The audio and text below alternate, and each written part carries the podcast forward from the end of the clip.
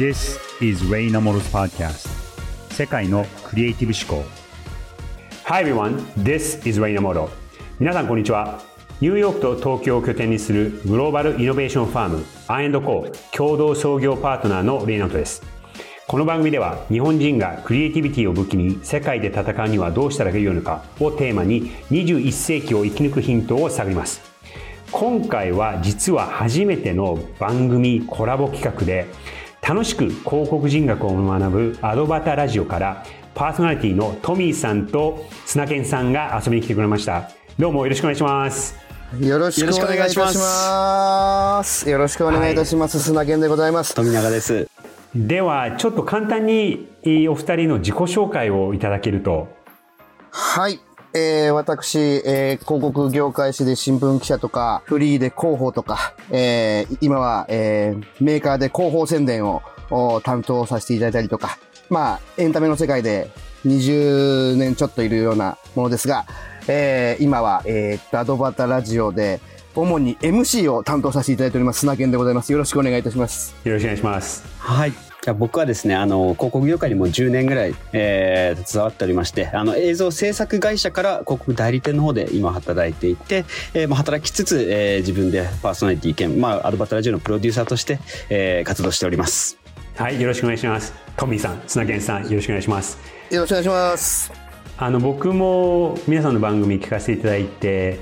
印象にあったエピソードがいくつかあって一つは多分結構最近のエピソードだと思うんですけどその芸人さんが喋る時にこう間を取ったりするじゃないですか。でそういうのが AI ができるのかみたいなことを話されてるのが面白く聞かせていただいたりとか。あのあれですね。いつもはお二人はこう対面であの収録をされているいるんですけども今回は僕はまあニューヨークの今朝なんですがすいません。夜遅い時間にお時間をいただいて大変恐縮なんですがあのやっぱりこう、まあ、パンデミックでこうデジタル化がすごく進んだことによってこうやって対面ではなくてもオンライン上で話すことがだいぶ自然になった世界なのでこういう形で収録をさせていただいてるんですが今日は砂健さんとトミーさんの質問に僕が直接答えるオープンメンタリングをお届けします。So let's get started.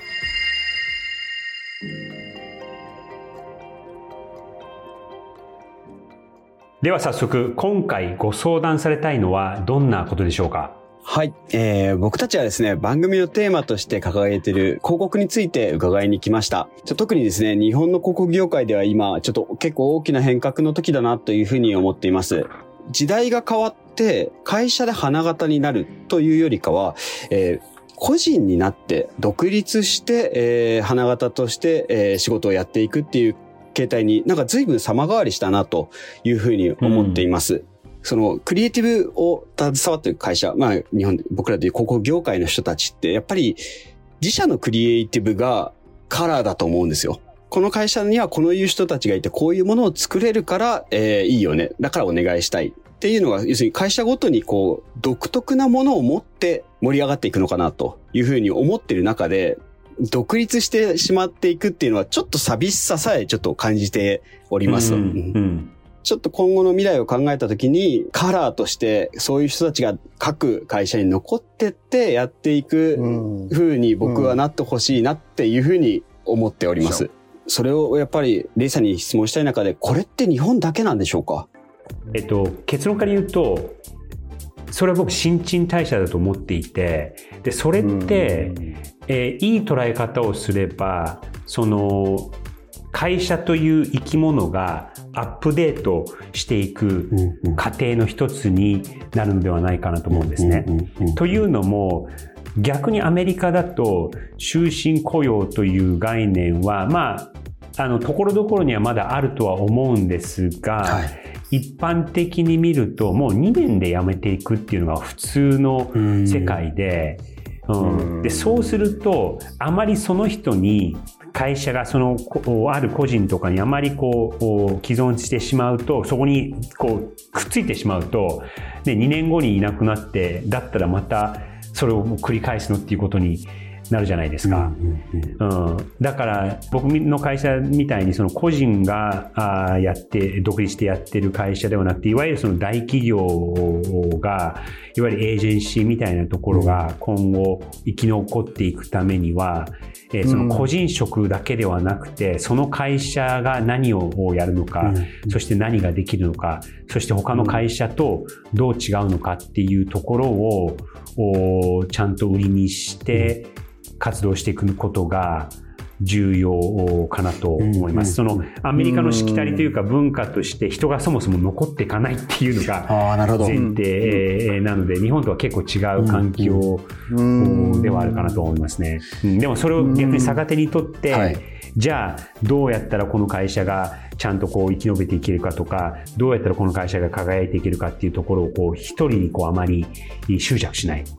一人に執着しないっていうところがあるかと思いますね。なるほど。グローバルはそういう意味だとこう学ぶ機会っていうのは最初って結構難しいのかなって今伺って思いました。あのそれこそですね、これ結構もう十何年ぐらい前に日本の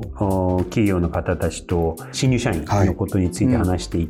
たことがあって、はい、その育成期間みたいのがなんか3ヶ月とか6ヶ月だったりとか、そのメンター、いわゆるまあ指定関係というかそのメンターシップのことが結構はっきりしてたりとか、その先輩後輩みたいな言葉があったりとか、まあもう言葉がそういうのが日本にはあります、外国にはありま、海外にはありませんっていうところもあるとは思うんですけど、そういう社員育成とか新入社員の育成とか、そういう指定関係みたいなところ、そういう制度、はい、文化も含めて、日本ってすっごくしっかりしてるなと思う。んですね。でそれは別にその広告企業に限らず、聞いてみると他の企業でもちゃんとそういうところのその研修制度だったりとかがすごくしっかりしているんですが、あの、アメリカ、まあヨーロッパも結構そういうところはあるんですけど、そのアメリカみたいに、その最初の育成っていうところは日本に比べると結構緩いですね。で、僕もそういう育成をしてもらったっていうところは、まあ、他の話もありましたけども、はい、ほとんどなかったんで、自分でも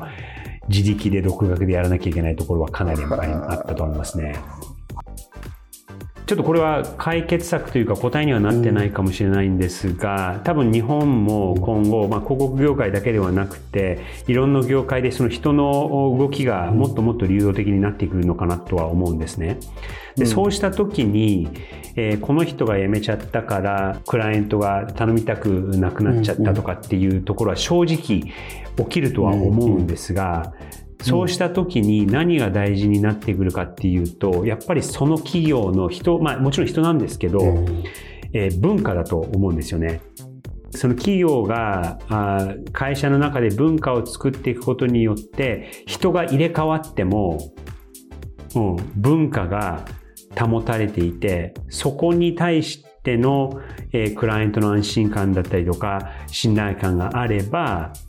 そういうつながりだったりとか仕事の関係性だったりっていうのは、その人が動いちゃうことによってなくなることは、正直なかなかストップはできないかなとは思うんですが、うん、うん、その一人だけに文化が振り回されちゃうと、そういうふうになっちゃうと思うんですけども、そうではなくて、その人がいなくなったとしても、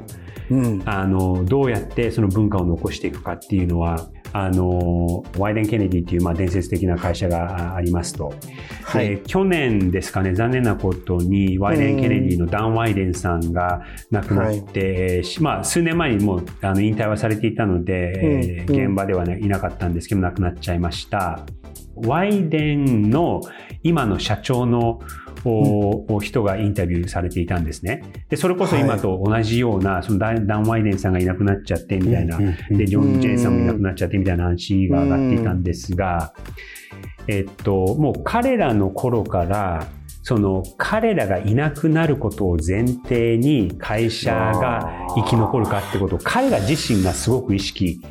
されてたんですって。すごい。うん、で、そうするときに何がヒントになるかっていうと、宗教なんですよ。で、宗教って、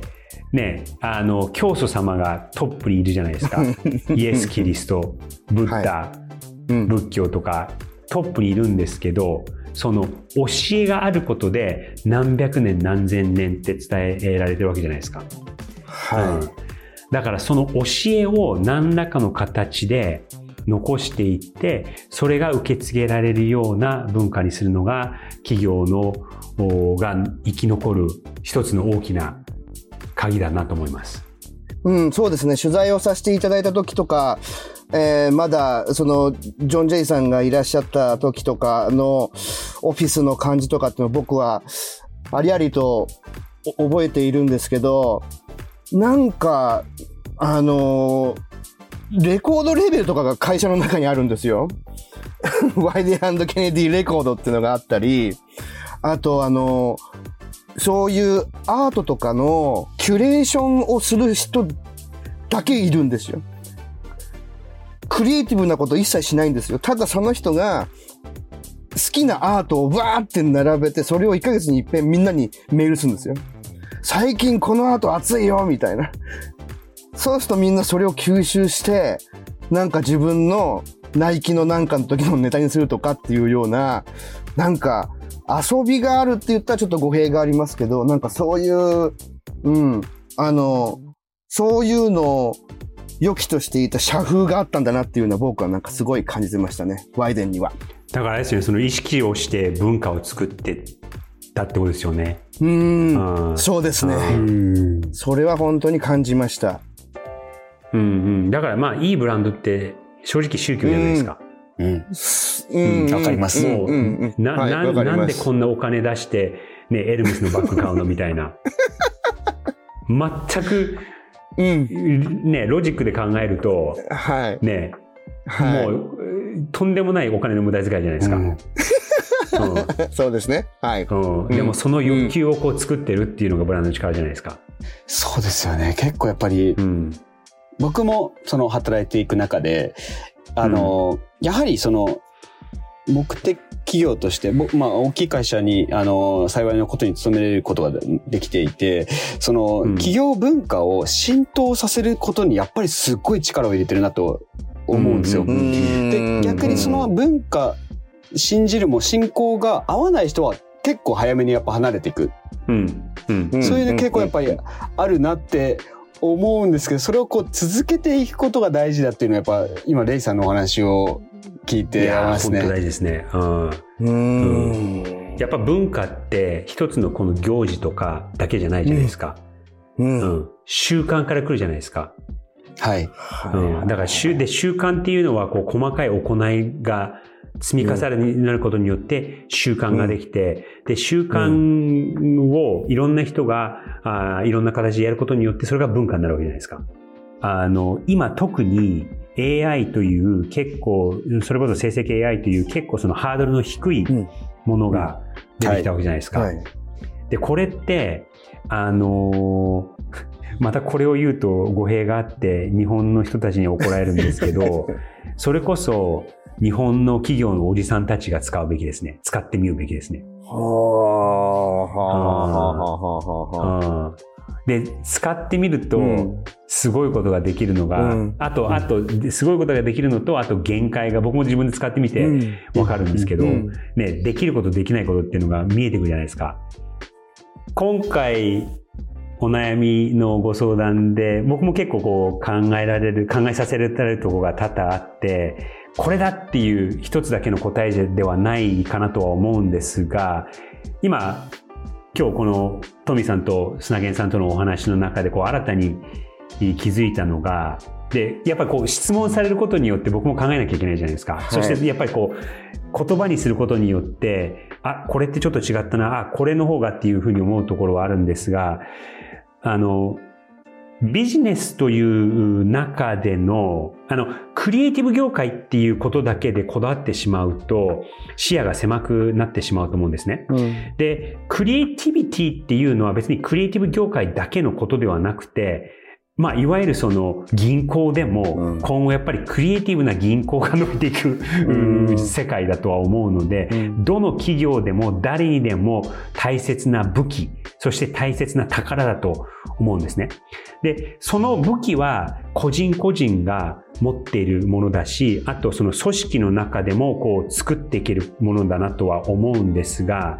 ただ個人個人だけにとどまっちゃうと、その人がさっきおっしゃるみたいにこう辞めちゃったことで、うん、その企業のカラーがなくなるとかっていうことにはあるとはなっちゃうと思うので、じゃあどうしたらいいかっていう時に、やっぱりその企業の文化だったりとか、うん、教えっていうことが非常に大切になってきます。うんそうした時に、じゃあ、どこに向かって、えー、この企業が進めるべきかっていうことを考えた時には、このビジョンっていうのはもちろん大切なんですけど、その先になぜこれをやってるのか、なぜ存在してるのかっていうところ、まあ宗教のさっきのお話もしましたけども、やっぱりその宗教の教えだったりとか、バイブルとして言葉に落として、なぜこの会社が存在しているかってことを残していくことによって、こう人が入れ替わっても強い企業としてずっと続くっていうところは、その企業の理念、えー、教えっていうところが、なんかテクノロジーとか AI のお話をした後に、この何千年前の企業、あの、宗教の話をするのは、ちょっとこう矛盾はしてるかもしれないんですけど、やっぱりその、人間が人類としてこう反映してきた、社会として反映してきた根本的な力に、そういうところに、その教えをこう言葉にして伝えていくっていう力があったので、人間は残ってきた。で、それも企業が今後残っていくキーの一つになるんじゃないかなと思います。僕から感想させて、お伝えさせていただくと、あの、本当に最後おっしゃってたように、あの、宗教ってちょっとやっぱ結構旧来的なものっていうところから、で、今 AI で、えー、そのものが作れるっていう中で、一個痛感しているのは、やっぱ伝達っていうところあるんだなって思いました。やっぱり宗教としてこう思いを伝えて、えー、ものを動かすっていうのもそうですし、AI っていうもう結局 AI をどう使うか、どう伝達させてものを作らせるかっていうところに、えー、フォーカスされてる時代だと思うので、やっぱりそ、そう本当伝達、こう、伝えるっていうことが、今回、あの、お話いろいろ伺った中で、あの、人を殺すし、人を生かすなっていうふうに思いました。まあ、うん、そうですね。違いはあるけれども、こう、やっぱりこう伝達をしていくっていうことのそこのパワーっていうか、そこが多分、それが海外でも日本でも多分そこのソウルの部分は変わらないんだろうなっていうのは、よりこう、レイさんからの言葉でよりこう自分の中で明確化したっていうか、もう変わらんのよという。あの、魂は変わらないっていうか、なんかそういうところがちょっと自分としては分かったとてもいい回だったというふうに思いました。ありがとうございました。はい。それではありがとうございました。ありがとうございました。ありがとうございました。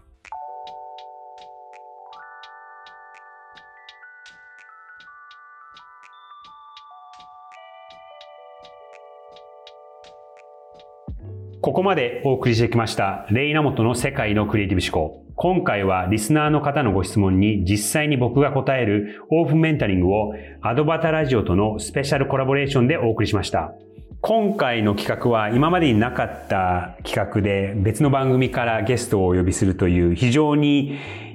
楽しいそしてお二人もすごく和気あいあいと、すごく熱心にいろんなことを聞いていただいて、僕にとってもいい刺激でしたし、またこんな形で、えー、アドバターラジオの皆さん、もしくは他の番組の皆さんともコラボできればと思いますので、ぜひぜひお声掛けをいただけると僕も嬉しいです。よろしくお願いします。今回の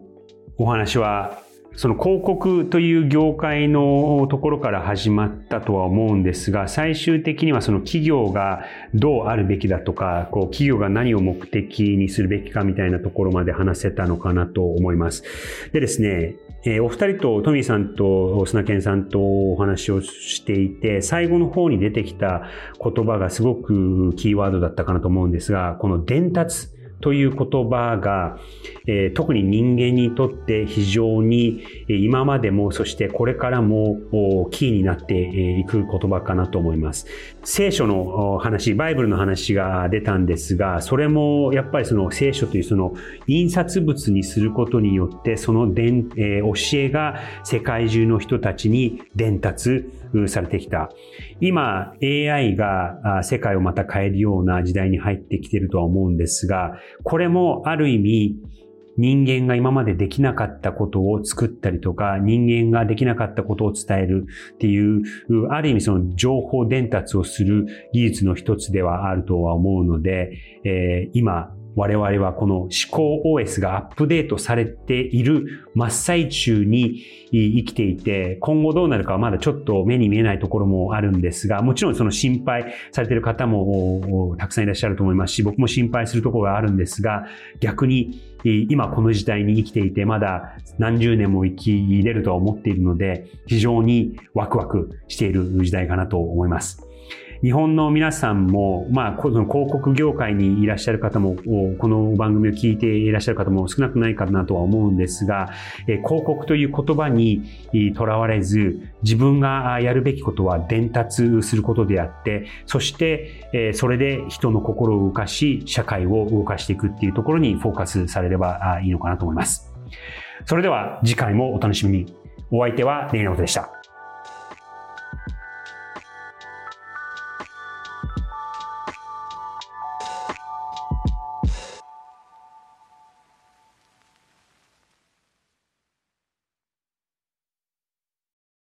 デジタルガレージは危険な海に最初に飛び込むファーストペンギンスピリットを創業以来大事にし続けていますこれから来る Web3 オープンソース時代を見据えたテクノロジーで新たなビジネスを生み出す仲間を募集しています番組詳細欄にあるリンクよりぜひご覧ください Web3 is here. Join us. Join the first penguins. New Context Designer, Digital Garage.